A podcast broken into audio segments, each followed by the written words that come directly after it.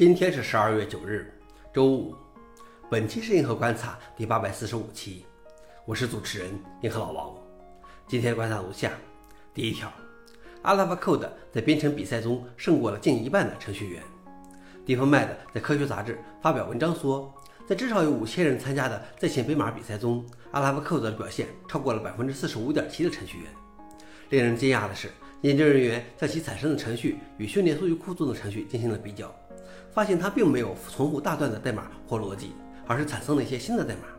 这让专家们注意到了递归式自我改进的软件的长期风险，这可能导致超级智能的人工智能接管世界。专家们希望尽早为人工智能编码领域建立护栏。消息来源：科学杂志。老王点评：在科幻小说中，阿西莫夫创造性的提出了机器人三定律，而就目前的发展来看，可能要制定更具体的限制措施。让人工智能的递归式发展具有自限性。第二条是费米实验室和 CERN 选择 Alma Linux。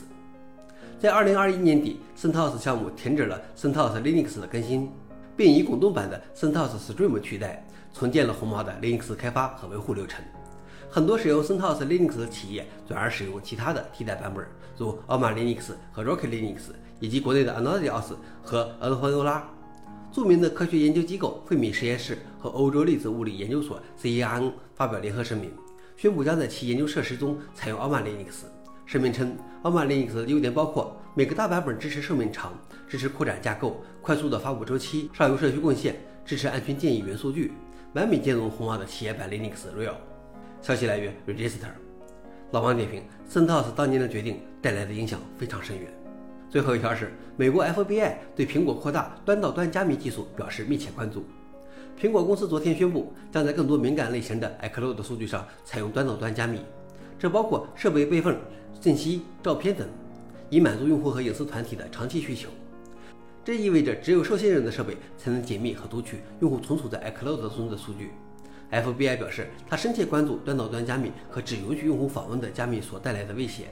他表示，端到端加密使该机构更难开展工作，要求通过设计进行合法访问。消息来源：Macromers。老王点评：隐私和工作安全的边界确实存在冲突，至少值得讨论和博弈。好了，以上就是今天的硬核观察。想了解视频的详情，请访问随后链接。谢谢大家，我们明天见。